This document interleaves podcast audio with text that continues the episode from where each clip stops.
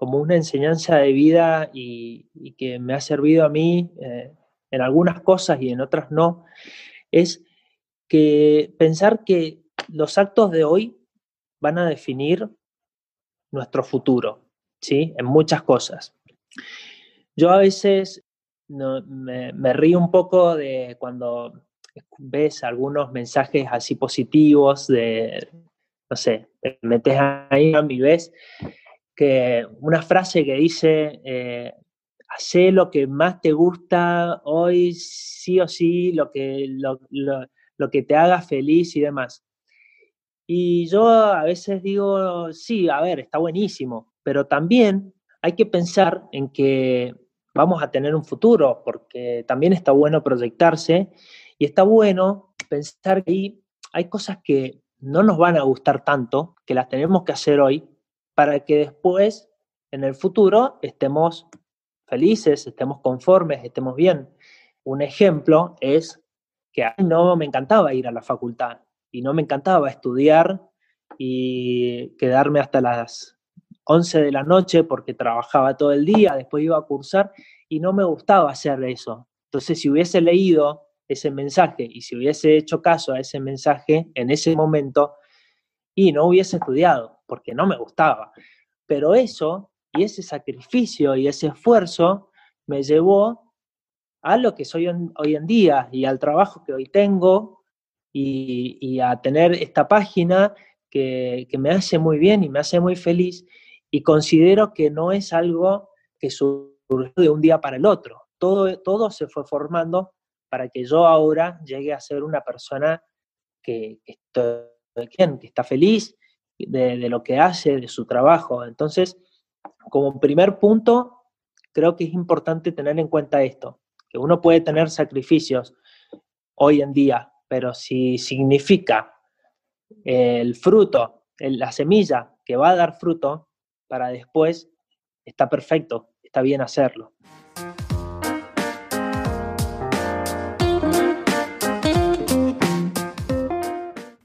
Hola, hola amigos, ¿cómo están? Y bienvenidos a un nuevo episodio de Gente Copada, el podcast donde nos dedicamos a buscar personas como vos y como yo que la estén rompiendo ahí afuera. Personas que tengan un mensaje de valor para transmitir a la comunidad. Y vaya que si les traigo a alguien que entrega valor el día de hoy. Su nombre es Javier Díez, es licenciado en recursos humanos, cuenta con una amplia trayectoria en este rubro y el día de hoy viene a compartirnos todos sus secretos, tanto desde el punto de vista de un reclutador como desde el punto de vista de alguien que está encarando una entrevista, de alguien que está confeccionando su currículum vitae por primera vez, desde alguien que ha sido desvinculado y está atravesando ese dolor, o simplemente alguien que está buscando cambiar de aire y que no se anima a dar ese paso. Creo que habrán escuchado esto antes de mí, pero este es uno de esos episodios que merece ser escuchado con papel y lápiz en mano. Se van a llevar muchas enseñanzas el día de hoy. Estoy realmente muy contento. Debo confesarles, Javier fue uno de los invitados más difíciles de traer acá al podcast.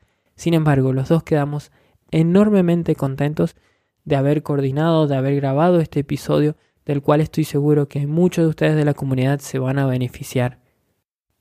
Y ahora te dejo con nuestra charla con Javier, en la cual me divertí mucho grabando mucho, tanto que dejé de lado mi rol de entrevistador, me metí de lleno en el papel de alguien de la audiencia, van a notar que le pregunto, le pregunto y le pregunto, le saqué toda una consultoría gratuita, así que por favor aprovechen, beneficiense de este episodio, pero antes vamos con el cover.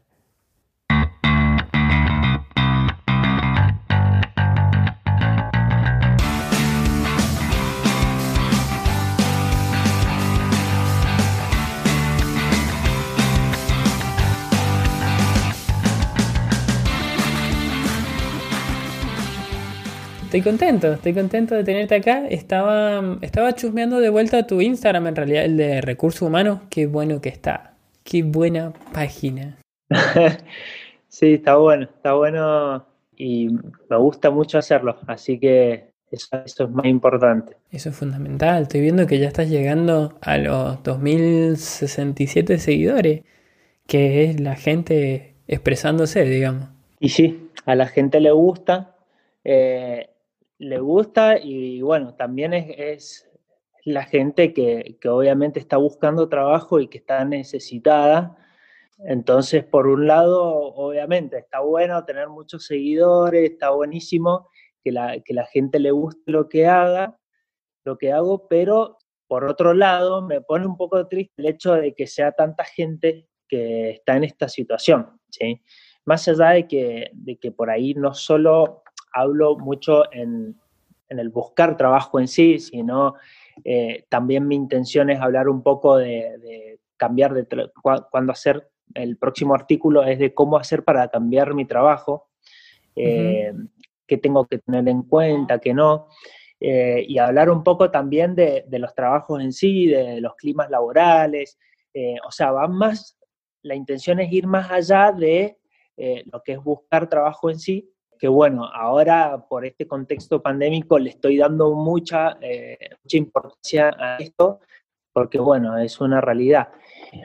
Así que eso, por un lado contento de que la gente le guste lo que hago, pero por el otro es eso, es, es un poco impotencia de decir, hay mucha gente que, realmente necesita trabajar.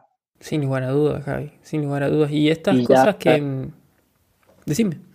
No, eh, y más allá de que, eh, o sea, el hecho y, la importancia de esto es que el trabajo ya se ve más una necesidad que, que como en realidad se debería ver un trabajo. Porque mm, un trabajo se debe ver como, como algo que dignifica, como algo que agrega valor y algo que me guste hacer a mí. Y, yo dudo que de todas estas personas que Dios quiera consigan trabajo, si las llaman de un lugar y les dicen te consigo eh, para esta posición en particular y no era lo que habían pensado, no es algo que, que realmente les guste y demás, igual la van a aceptar y es algo lógico que, la acepten y es entendible y yo también lo haría porque hoy en día es una necesidad, ¿sí? Bueno, muchas veces es como una necesidad, más allá de que estemos en pandemia o no y que, y que se venga una crisis, es eso, ¿no? Es importante tratar de, de ver el trabajo más, más allá de una necesidad. Claro, Sí, un ambiente en el que puedas estar contento, que realmente te guste. Em, mira, me acuerdo de una frase que escuché una vez que decía, no largues currículum al azar a, muchos lugares, porque lo peor que te puede pasar es que realmente te agarren, o sea, que te contraten en un lugar en el que no querías estar y después vas a ser miserable. Sí, sí, eh, tiene que ver con esto de, generar valor, de, que realmente a mí me sirva y no verlo desde un ámbito eh, económico, de, un beneficio que me va, me va a brindar eh, buena estabilidad eh, económica y demás, sino verlo más allá de, esto, de, la necesidad que hablo. Pero sí, es importante verlo de esa manera. Pero bueno, a veces y, más hoy en día no nos queda otra que, a veces aceptar estos tipos de trabajo y, y bueno, remarla hasta que uno realmente quiera, quiera hacerlo, ¿no? Sí, tal cual. Nos va a servir, eh, o sea, le sirve tanto a la persona como a la empresa, porque si yo te contato a vos, Adri, para, no sé, para que me ordenes unos legajos, y por ahí a vos no te gusta eso, pero por necesidad y no tenés trabajo, me, lo vas, me vas a aceptar el trabajo. Ahora, no vas a estar contento vos y no me lo vas a hacer de la misma manera que para otra persona realmente sí le gustaría y, lo, lo, vería como algo que generaría valor. Entonces, es más o menos esa, esa la idea. ¿sí? Es interesante porque tenés las dos perspectivas. Tenés la de la persona que necesita un trabajo, que está buscando algo que le gusta, pero también tenés la perspectiva de alguien que está en recursos humanos y que tiene que pensar en la persona indicada para el puesto indicado porque el ejemplo que acabas de dar es buenísimo. O sea, yo soy más de servicio al público, contacto con la gente. Me pone a ordenar archivos y te lo voy a hacer, pero con una cara así, olvídate. Sí, bueno, de eso, de eso se, ha, se ha basado también eh, un poco mi, experiencia y, Y eso se basa en los recursos humanos, ¿sí? estar en el medio y ser un nexo entre la, empresa y la persona y el capital humano. Entonces es, a, los, los, dos nortes que tenemos que apuntar nosotros. Tal cual. Javi, ¿sabes que me surge una pregunta? Porque me pasó a mí entre eh, cuando estoy trabajando eh, hay personas a las que yo le veo un potencial enorme y digo, quiero ayudarlos a crecer, quiero ayudarlos a que puedan seguir en, esta escalera. Y cuando me acerco con estas intenciones me dicen, Adri, vos no entendés que yo soy feliz donde estoy y no quiero crecer. No sé si les pasa a ustedes en recursos humanos. Bueno, pasa todo el tiempo, sí. Pero yo como, como consejo para darte y, de algo que, se ha aprendido con el, con el paso del tiempo, es que no todos somos iguales y, eso, bueno, si bien ya lo sabes vos y lo sabe todo el mundo, está bueno recordarlo ahora cuando te pasen y te sucedan estas cosas, de que hay gente que, que obviamente es más capaz, gente que es menos capaz, gente que tiene mayores objetivos y mayores metas que otras personas. Y, y, por más de que tengan un potencial para hacer tal cosa, si no quieren, no quieren. Y no, no, no, no lo van a querer. Y hay que entender eso, hay que entender que una persona puede no querer por más de que tenga potencial, porque yo, por ejemplo, te, a ver, eh, una persona que, eh, supongamos, una mujer que está trabajando en una empresa multinacional y que tiene muchísimo potencial para hasta ser una persona muy exitosa que, sea la líder de, esa empresa multinacional. Y vos la ves y decís, wow, esta persona es muy capaz de llegar bien alto, pero por ahí su sueño es que vaya por otro lado, que, su sueño sea formar una familia y dedicarse a sus hijos junto con su marido y que, o, con su pareja y que, que sea esa persona, digamos, que por más potencial que tenga, directamente le gusta dedicarse a, su familia eh, o viajar o jugar al tenis y no ser una líder con, con todo lo que eso conlleva, porque por más potencial que una tenga, también tenés muchas responsabilidades y tenés mucha carga eh, mucha carga, digamos, que, por ahí puede convertirse en una mochila grande, de, que por ahí una persona que sí, está bien, la ves como líder, pero no quiere. Y, bueno, eh, son distintas percepciones que, cada uno tiene y, bueno, que nuestra profesión nos ha llevado a eso, a, no identificar a las personas como masa, como que son todas iguales, y que todos podemos llegar a hacer tal o tal cosa o tal otro, sino a esto, a que cada persona es distinta, cada persona eh, hay que entenderla de manera distinta. Sí, Javi, sin lugar a dudas. Vos sabés que me llevó mucho tiempo y mucha meditación y reflexión al respecto, porque si al final y al cabo estamos buscando la felicidad, o sea, como quizás en primer lugar entramos buscando satisfacer una necesidad, como hablábamos al principio, de, brindar seguridad, de una cierta estabilidad, pero después empezamos a buscar la felicidad también. Y si esa persona es genuinamente feliz, y es hermoso lo que decís, porque es verdad, no, lo que a mí me hace feliz no te va a hacer feliz a vos y lo que a vos te hace feliz no necesariamente es lo que a mí me hace feliz. Así que lo aprendí a aceptar con el tiempo, pero fue algo difícil. Sí, sí, sí, sí. Eh, de, eso se basa y, hay, que, hay que entenderlo, porque muchas veces, o sea, uno lo puede decir muy fácil, pero eh, a veces es difícil esto que vos decís de cómo, no, entiendo cómo no puede, eh, no, se esfuerza por hacer esto si realmente es genial.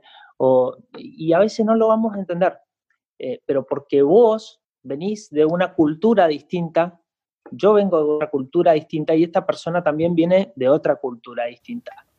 Y eso tiene mucho, mucha influencia en lo que después es una persona, con sus objetivos, con sus metas, con sus visiones o con sus no visiones. Clarísimo, clarísimo, Javi.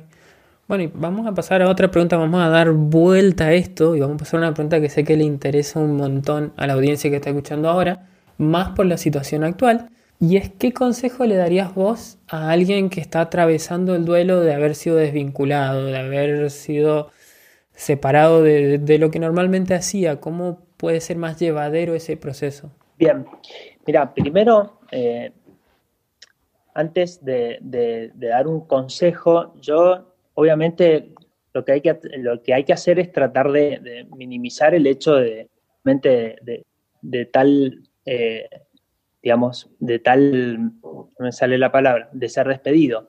Entonces, ¿qué es lo que tenemos que tener en cuenta? Eh, y lo que yo le diría, que primero no estamos hablando de un duelo de, por ejemplo, una persona que falleció, una persona cercana que, que falleció, no estamos hablando de salud, ¿sí? Estamos en un tercer nivel, en un tercer nivel de algo que debería ser visto, como te decía, no como una necesidad, sino como algo que, yo genero valor. Entonces, minimizarlo desde ese punto de vista. El 70%, y esto yo lo, escribí en, uno de los posts, el 70% de las personas que han sido despedidas se considera, considera que al principio no lo entendió, y, le molestó mucho y demás. Pero con el paso del tiempo queda demostrado de que el 70% considera que realmente estuvo bien que lo hayan despedido, más allá de, lo justo o lo injusto, pero que estuvo bien que ya no trabaje en esa empresa o en ese lugar. Entonces, eh, hay que tratar de primero dar un pantallazo general a esto de que no es lo más importante que nos pueda pasar en el mundo y de que lo más probable es que después lo, entienda y, valore esto, que al principio es horrible, pero que después la idea es que eh, uno se, fortalezca más de lo, que ha vivido. Y como consejo eh, así principal, yo recomiendo que al principio, la primera semana sea una semana de duelo. Es importante siempre que la persona haga un duelo, por más de que no le haya pegado tanto, sí está bueno que, haga un duelo. No me refiero a un duelo en el cual vos te quedes en tu cama y llores todo el día. Es un duelo distinto, yo lo llamo eh, un duelo en el cual podés hacer otras cosas que nada tengan que ver con la desvinculación y nada tenga que ver con conseguir un nuevo trabajo. Por ejemplo, arreglar cuestiones personales, ya sea de la familia, cuestiones personales del hogar, porque eso, hay muchas cosas que por trabajo uno deja de lado, ¿sí? Entonces, si yo tengo un hijo chiquito, eh, bueno, ¿por qué no ir a verlo eh, cuando juega partidos de fútbol y yo nunca lo podía ver? ¿O por qué no llevar a que fuéramos todos a cenar a un restaurante lindo y también yo me distraigo de eso. Eh, hacer cosas que nada tengan que ver justamente con el despido ni con la búsqueda de un nuevo trabajo.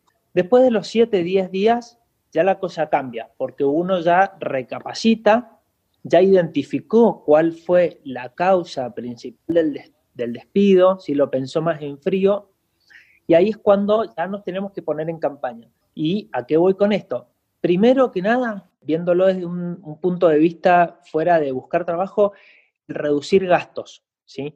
La primera semana y es un permitido, porque yo estoy mal, ¿sí? Porque me va a hacer bien salir y, ir a un restaurante o jugar un deporte que nunca pude jugar por, por problemas económicos o lo que sea. Siempre está bueno que la segunda, a partir de la segunda semana ya reduzcamos esos gastos, porque a veces una indemnización puede ser muy buena, pero eso se va, se va achicando, ¿sí? Eh, y ni hablar si no hay indemnización de por medio. Entonces, reducir gastos como principal y después aprovechar, ir aprovechando todo lo que son los portales de búsqueda y redes sociales, ¿sí? Más que, más que nada hoy en día hay que tener, eh, hay que centrarse y poner mucho énfasis en esto que es el Internet, ¿sí? todo lo que es virtual. Entonces, portales de búsqueda y redes sociales. Empezar a codiarse con colegas, con gente, ya empezar a hablar con amigos de, que, hacen lo que, lo que yo hacía o lo que yo quiero hacer y empezar a tantear la situación.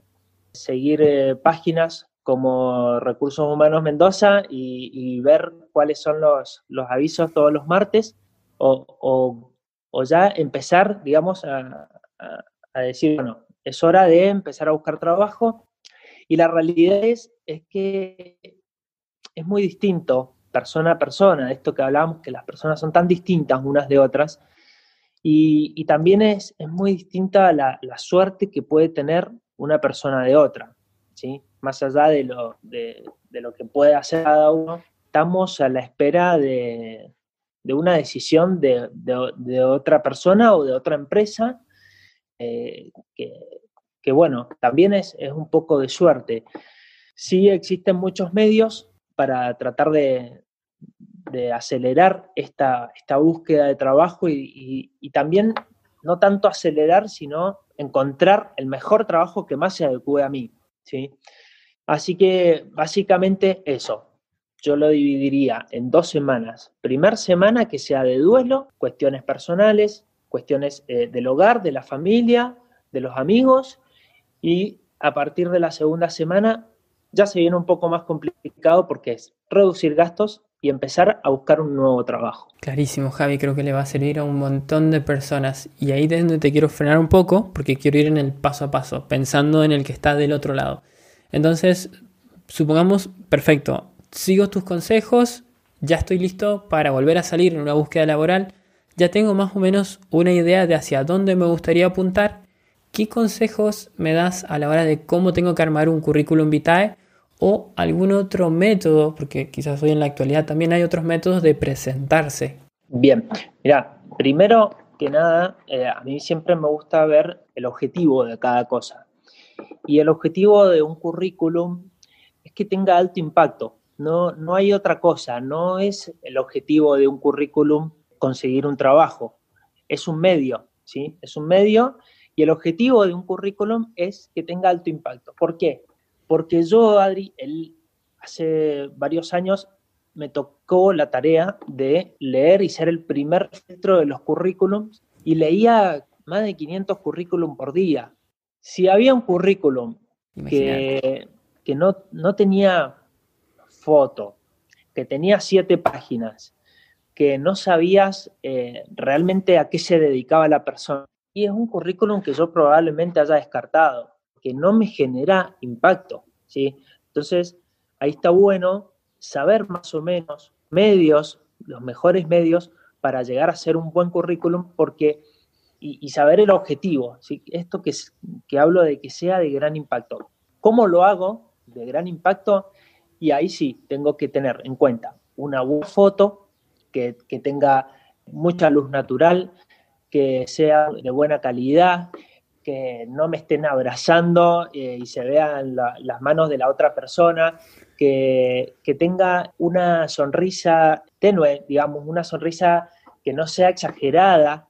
Hay muchas cosas que hacen de una buena foto, más o menos esos son los tips.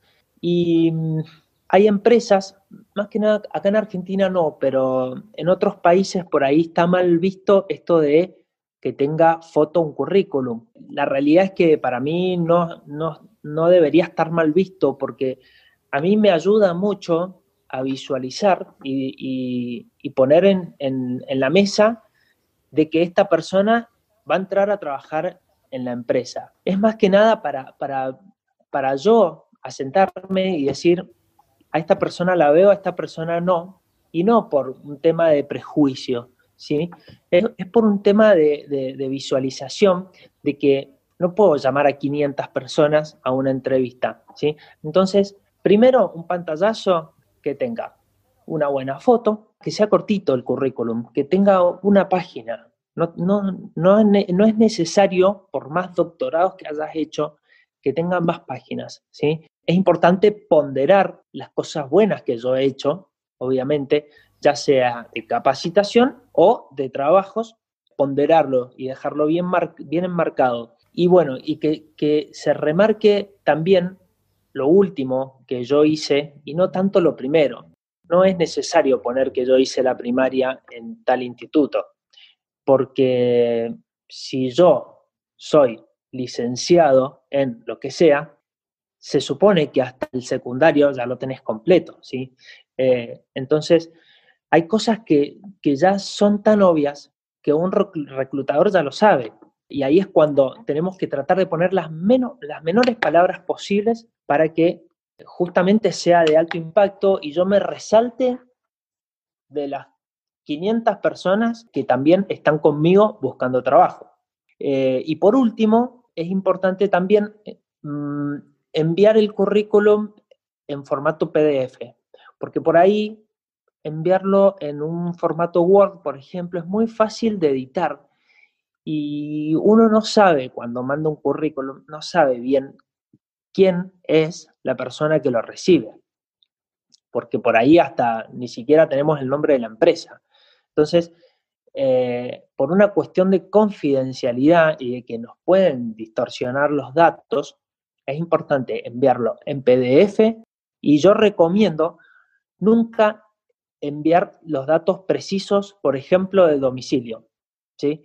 Eh, si yo vivo en eh, Luján de Cuyo, en el barrio, no sé, cercano a Drummond, entonces pongo Drummond, Luján de Cuyo. Al principio no les va a interesar en qué eh, lugar, en qué domicilio vivís. ¿sí? Después, obviamente, si quedás seleccionado y ves quién te, quién te selecciona y demás, bueno, ahí sí ya te lo piden y vos lo completás correctamente, pero no es imprescindible y es mejor evitar dar informaciones precisas. Bien, Javi, y en el caso que estoy enviando el currículum, supongamos tengo un contacto, me dieron el correo, acompañado de una carta de presentación, ¿es aconsejable? Una carta de presentación es aconsejable si uno agrega más información pero que sea una información vital, una información importante de agregar. Si no, yo recomiendo que sea solo el currículum o a veces también está bueno y cada vez se usa más el video CV como reemplazo. Bien, ahí quería entrar. A la carta de recomendación. Bueno, primero quiero resumir para la audiencia como para dejar en claro y pasar en limpio que lo aconsejable para un buen currículum es tratar de confeccionar un currículum de alto impacto, pensando un poco en la persona que va a estar del otro lado recibiéndolo, que por lo general ve muchos al día y tenemos que buscar destacarnos.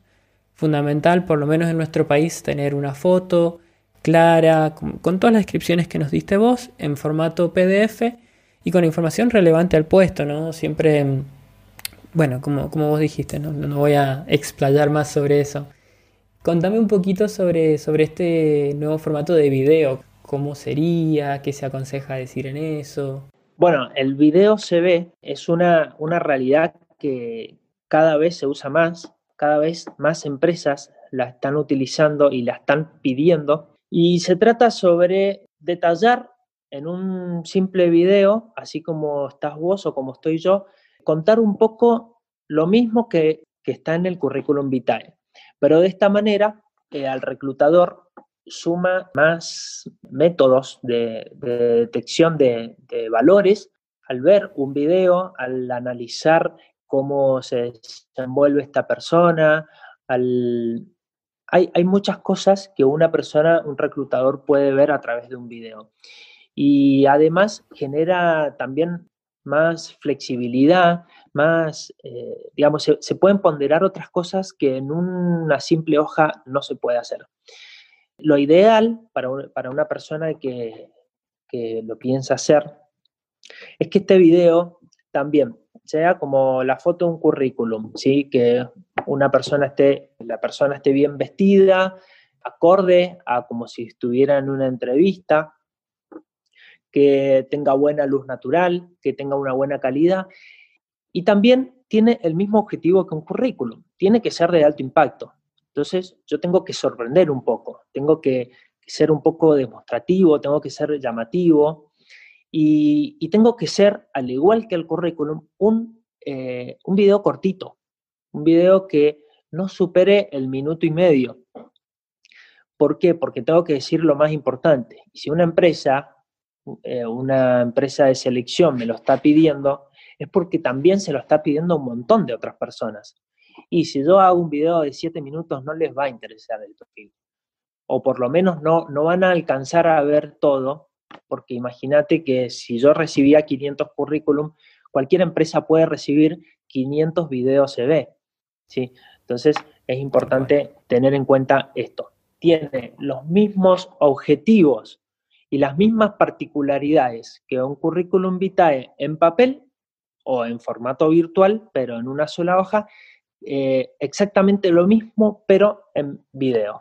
Javi, quería preguntarte qué herramientas tenemos a disposición para poder sortear la barrera de cuando nos colocan colocar remuneración pretendida, que para muchos suele ser un, un gran desafío. Bien, hay que tener en cuenta que cuando, primero, el medio en el cual a uno se lo piden, ¿sí? Si a mí me están preguntando en una entrevista personal, ¿sí? estoy yo solo con el reclutador y me dice cuál es tu remuneración pretendida, yo tengo que tener en cuenta la realidad es que tengo que tener en cuenta primero qué beneficios me va a brindar la empresa, porque si de repente yo, eh, a mí me incluyen obra social prepaga y, no sé, suponete que tengo tres hijos y bueno, ya eh, pongo en la balanza que no tengo que pagar obra social, que cuando uno tiene hijos y obviamente el costo mensual es mucho más alto. Estamos hablando de 15 mil pesos, 20 mil pesos, que ya no los podría eh, necesitar. Entonces, primero está bueno tener en cuenta eso.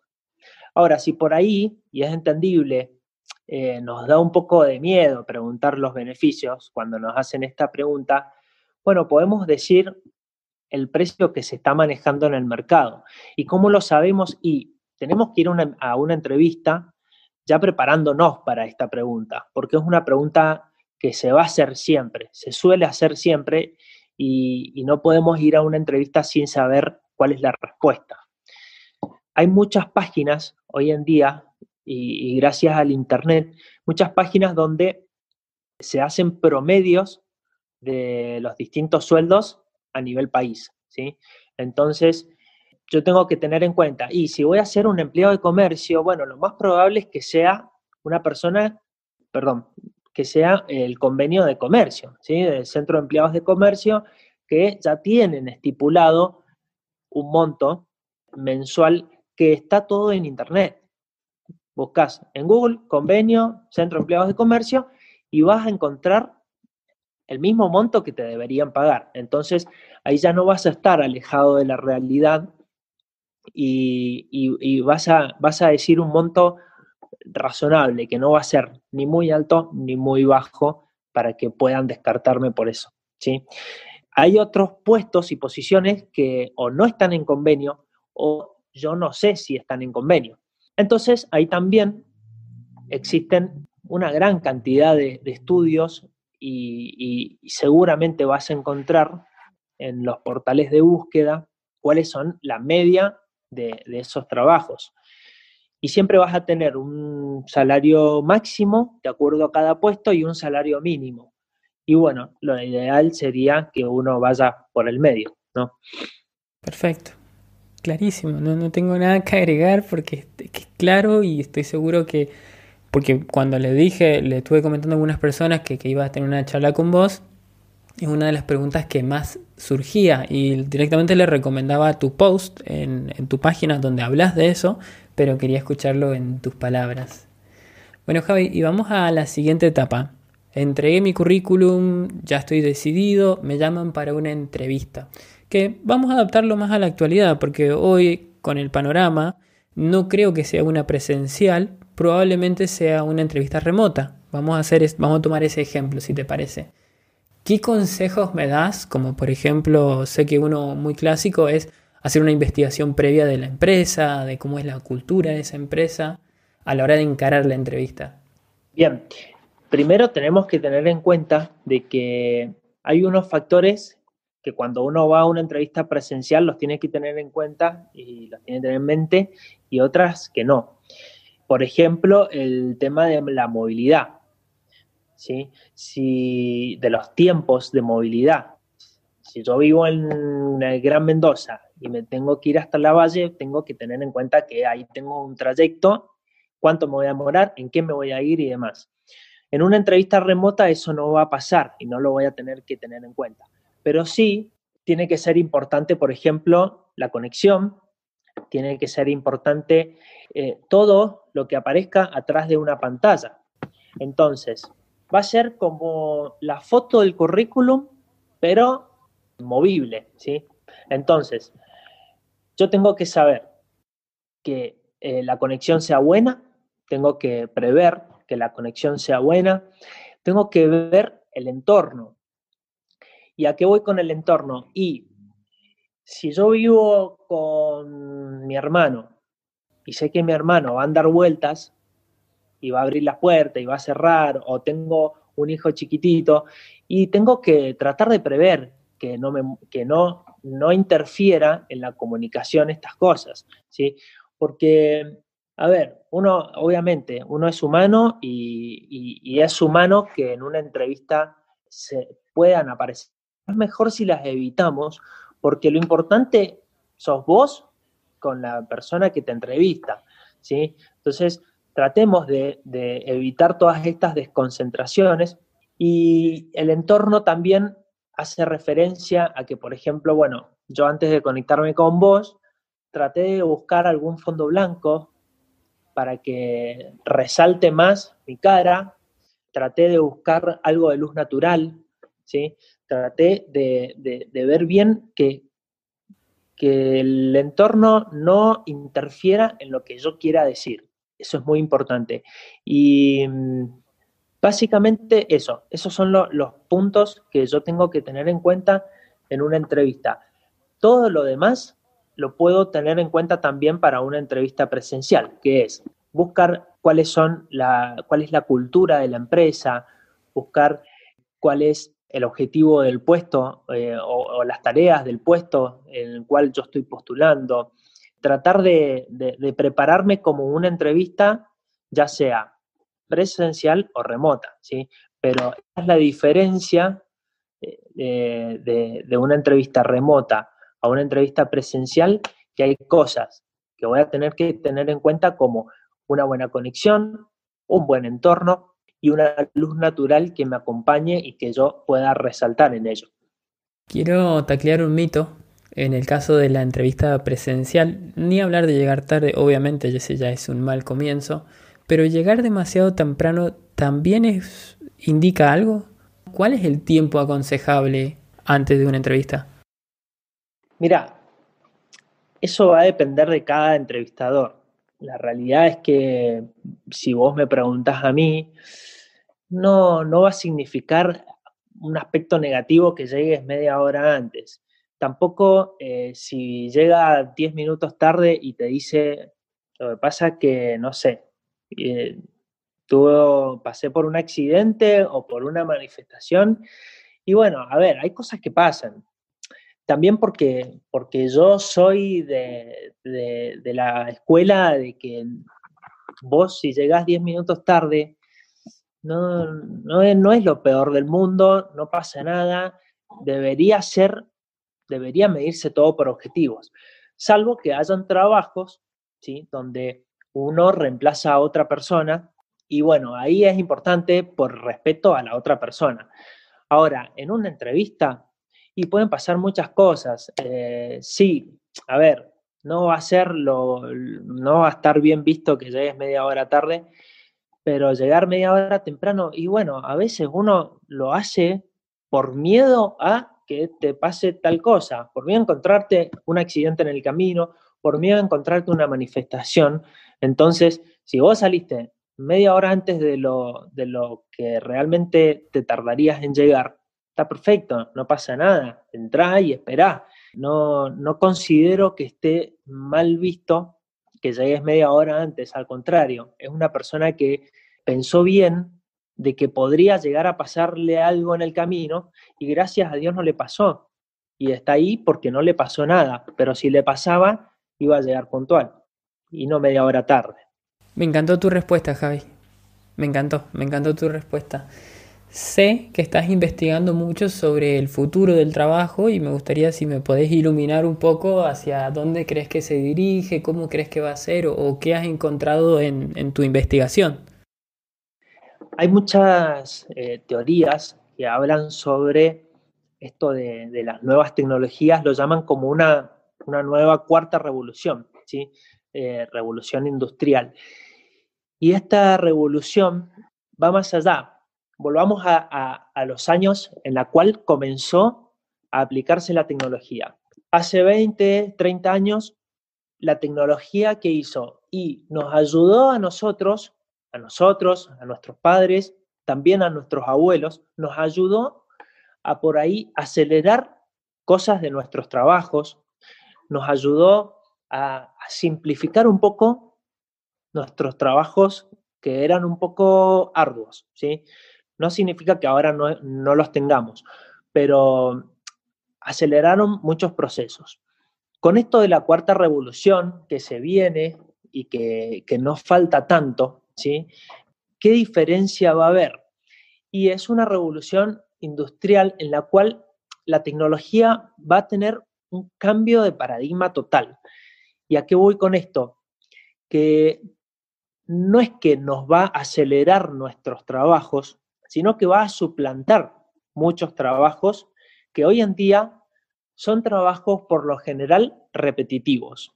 Hay muchos, hoy en día hay muchos trabajos que ya se han suplantado por la tecnología, pero no de la manera en la cual se espera en los próximos años.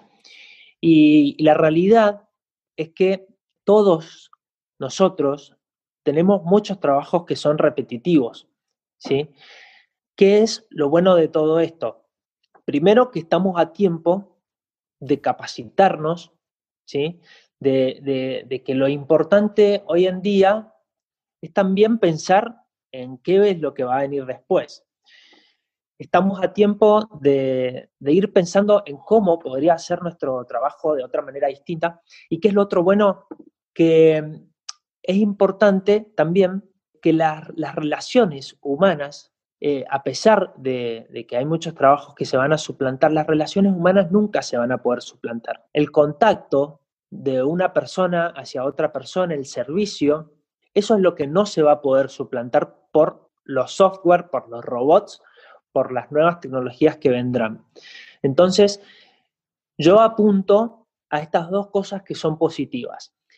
¿Qué es lo importante entonces a tener en cuenta? Que primero hay que tratar de, tener una, buena comunicación, una buena dicción, de leer, de formarse. Y segundo, esto mismo de capacitarse, ¿sí? de, aprender cosas nuevas porque los trabajos ya no van a ser como son hoy en día o como fueron antes, de, de, que son trabajos muy sectorizados. Los trabajos van a ser más generalizados, van a ser más, más diversos y yo voy a tener diversas responsabilidades y no una sola.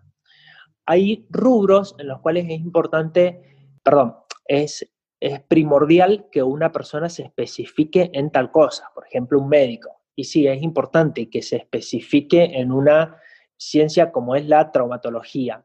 Ahora, hay muchos otros trabajos que no va a ser en un futuro lo mejor una especialización sino todo lo que es más general, lo que es más diverso, por esto mismo, porque ya muchas cosas que nosotros hacemos hoy en día se van a suplantar con más tecnología de la que ya tenemos aún. Entonces, no hay nada más importante para hacer que tratar de, de, pensar, bueno, si yo hago algo que es muy repetitivo, que lo hago todo el tiempo y que siempre hago lo mismo, pensar de que esto en algún momento puede terminar. Y ahí es una alerta, un, semáforo que está en amarillo y que nos dice, ojo, tengamos precaución porque de acá a 5 barra 10 años esto puede cambiar y mi trabajo puede que no exista nunca más. Y yo no voy a hacer lo mismo de acá hasta que me muera, hasta que me jubile. Yo no voy a hacer lo mismo las cosas van a cambiar. Y es por eso que hay que apuntar siempre a la capacitación. Javi, me fascina este nuevo paradigma que nos presentas o esta nueva realidad a la cual nos tenemos que ir preparando. Está bueno cuando podemos prever las cosas para ir preparándonos justamente como decís. Y ahora quiero pasar a la etapa donde descubrimos un poco más sobre vos. Hemos hablado mucho sobre preguntas relacionadas a lo que te dedicas, pero me interesa ver la persona detrás. Para los que están escuchando este podcast, lo contacté a Javi por primero porque quedé fascinado con su página que les recomiendo que vayan a seguir, se las voy a promocionar, recursos humanos guion bajo para ahí me lo vas a decir vos bien, pero recursos creo guion bajo, ¿cómo es Javi? Decímelo vos. Recursos guion bajo humanos guion bajo MZA. Bueno, se los recomiendo mucho, Javi postea desde todos los tips que hemos estado hablando en el episodio de hoy hasta búsquedas laborales, la cual va actualizando con frecuencia. Sin lugar a dudas, una página que tienen que seguir, más si son de acá de Mendoza. Y si no lo son, también se van a poder beneficiar de los consejos que da Javi. Y bueno, Javi, nos sorteamos la, la pregunta inicial y es para la comunidad de gente copada. ¿Quién es Javier Díez? Bueno, yo soy una persona que le gusta más escuchar que hablar. Hay muchas, muchas teorías donde confirman la, importancia mm, de, la escucha por sobre el habla. ¿sí? Eh, y, es una realidad que puede ser buena o no, pero va más que nada también con, mi rubro, con, con mi vocación, y es el hecho de que si una persona escucha bien, la va a comprender a esa persona. Y si la comprende, también es una persona empática, que se pone del lado del otro, ¿sí? Y, bueno, me considero de, ese tipo y me apoyo también mucho en esta teoría eh, porque, porque, bueno, a vos, Adri, te, te costó un poco convencerme a mí de, participar de esto porque para mí no, no, me, no me agrada, eh, perdón, no es que no me agrada, esto cortalo. Em, a mí no, no me fascina la exposición, digamos. Soy una persona más reservada, que le gusta escuchar más que hablar justamente.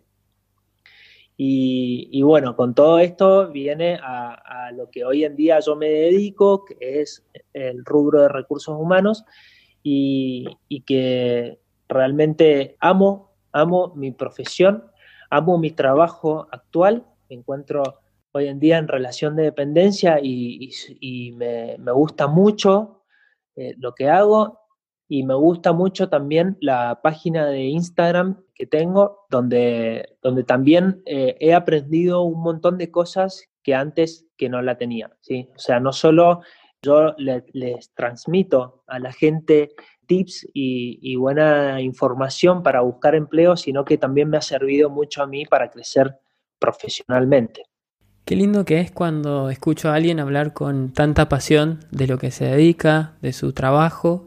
Eh, eso es una de las cosas que, que me llamó mucho la atención de vos. Por otro lado, estoy muy contento porque tengo que admitirle a la audiencia que sos una de las personas que más me costó obtener que venga acá el podcast y, estoy realmente muy feliz de que hayas accedido, de que estoy seguro que muchas personas se van a beneficiar de todo lo que nos has compartido hoy y más que nada creo que para muchos va a ser la primera vez que descubren el rostro, la persona que está detrás de, tu página donde hasta ahora no has mostrado tu cara pero espero que a partir de ahora te estés más abierto a por lo menos videos cortitos como, como lo que estamos haciendo hoy día. Sí, sí, sí, eh, es la idea también. Es la idea empezar a, mostrar un poco quién soy y, también a, diversificar de esto que hablo de, la importancia de la diversificación laboral, también eh, ampliar un poco más el público y que no sea solo gente que busca trabajo, sino todo lo relacionado al trabajo, que conlleva a un montón de, de otras cosas referidos a cambios de trabajo, y referidos también a cuestiones laborales dentro de una empresa, como lo que es la calidad de vida eh, laboral, el clima y, otras cuestiones que, también considero que, me interesan, me gusta mucho y que también lo he investigado bastante. Me fascina, me fascina. Más adelante, si, si estás, eh, si te gustaría, me encantaría volver a traerte al, podcast para que pasemos a hablar más de esta segunda etapa, que es el animarse a, a dar un cambio de aire, a pasar a otro trabajo, a qué hacer cuando no me siento muy cómodo en el ambiente en el que estoy, partiendo desde quizás cómo puedo aportar desde mi granito de arena para mejorarlo, o cómo puedo directamente buscar otro en el que sí esté cómodo. Así que si, si te gusta, más adelante me encantaría volver a tenerte. Obvio, Adri, obvio. Sí, eh, esto, de esto se trata, de, tratar de, ayudarnos los unos a los otros y bueno, de, y de ayudar también a, las otras, a las demás personas. Vos a través de mí vas a, llegar a otras personas que yo no podría llegar y esto va a ser va a estar, bueno, va a estar bueno y voy a estar muy agradecido de, hacerlo así. Esa es la idea. Javi, para pasar a, la pregunta con la que nos gusta cerrar, ¿qué tres consejos o tres enseñanzas de vida que a vos te hayan servido a vos, Javier Díez, como persona, podrías compartir con nosotros? Bueno, mira, en primer lugar, yo creo que como una enseñanza de vida y, que me ha servido a mí eh, en algunas cosas y en otras no, es que pensar que los actos de hoy van a definir nuestro futuro, ¿sí? En muchas cosas. Yo a veces me, me, río un poco de cuando ves algunos mensajes así positivos de, no sé, te metes ahí y ves una frase que dice, eh, hace lo que más te gusta hoy, sí o sí, lo que, lo, que te haga feliz y demás. Y yo a veces digo, sí, a ver, está buenísimo, pero también hay que pensar en que vamos a tener un futuro, porque también está bueno proyectarse y está bueno pensar que hay cosas que no nos van a gustar tanto, que las tenemos que hacer hoy, para que después, en el futuro, estemos felices, estemos conformes, estemos bien. Un ejemplo es que a mí no me encantaba ir a la facultad y no me encantaba estudiar y quedarme hasta las 11 de la noche porque trabajaba todo el día, después iba a cursar y no me gustaba hacer eso. Entonces, si hubiese leído ese mensaje y si hubiese hecho caso a ese mensaje en ese momento, y no hubiese estudiado porque no me gustaba.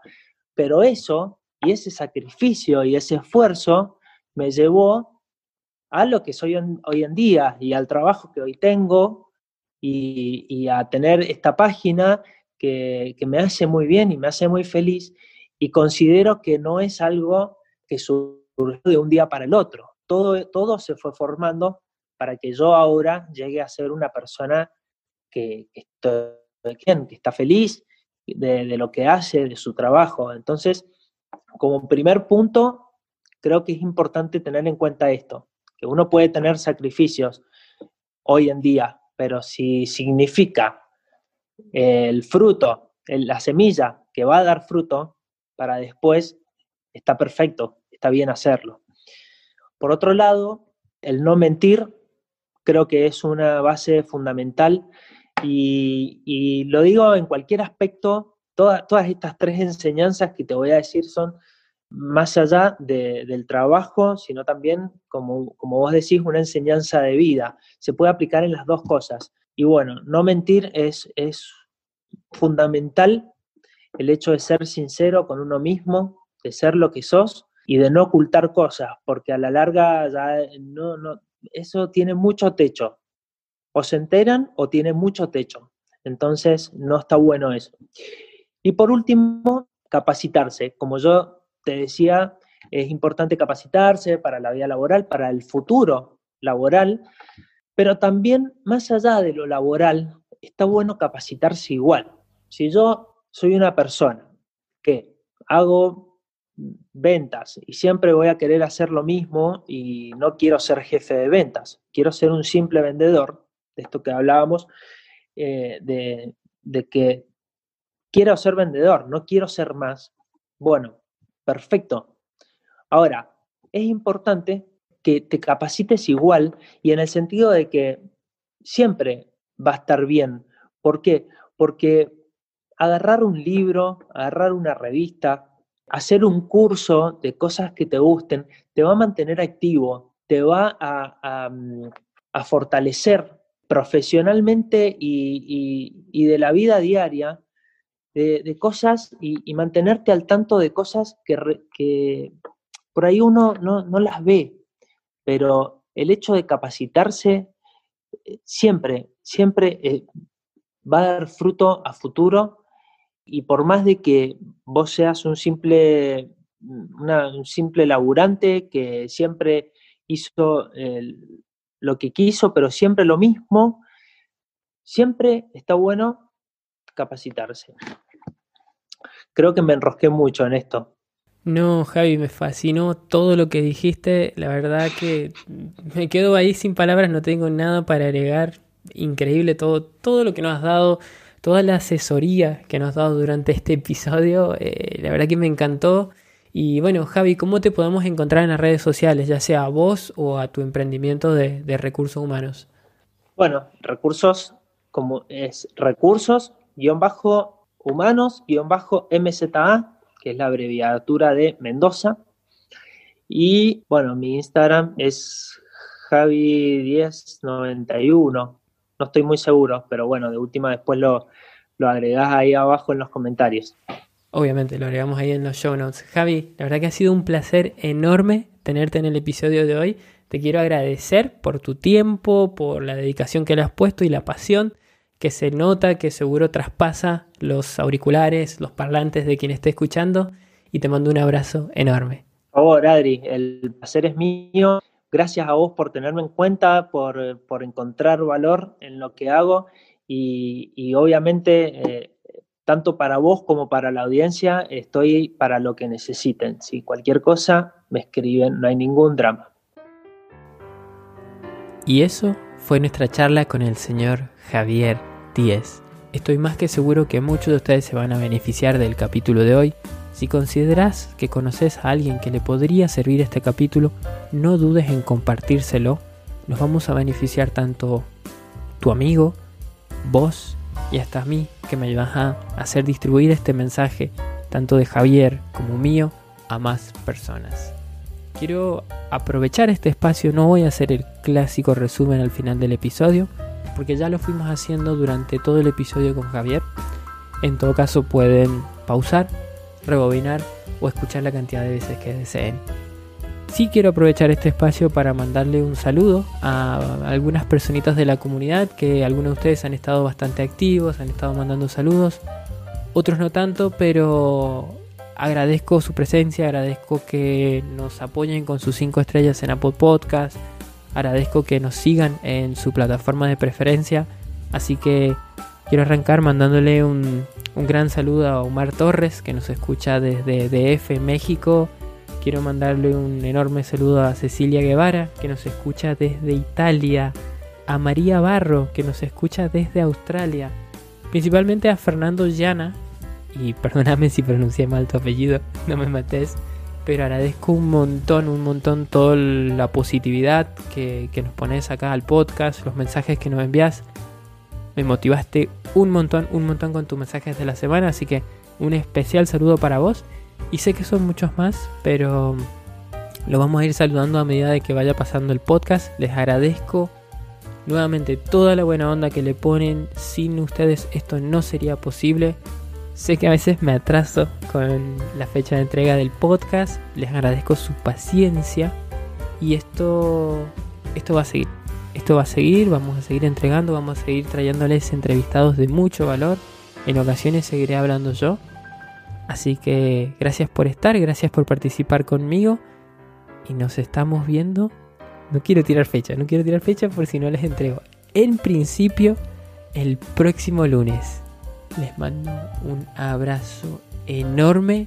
Sin más, me despido y te dejo con nuestro clásico outro. Ah, para, para, para, para, para. Antes te recuerdo que el podcast ya tiene su propia red social. Lo vas a poder encontrar en casi todas las redes sociales como Gente Copada Podcast. Así que ya sabes, Gente Poca... Esto es por grabar en vivo. Gente Copada Podcast. Anda, seguinos. Así te puedes enterar de cuando estamos subiendo los episodios nuevos. Te mando un abrazo enorme Chao.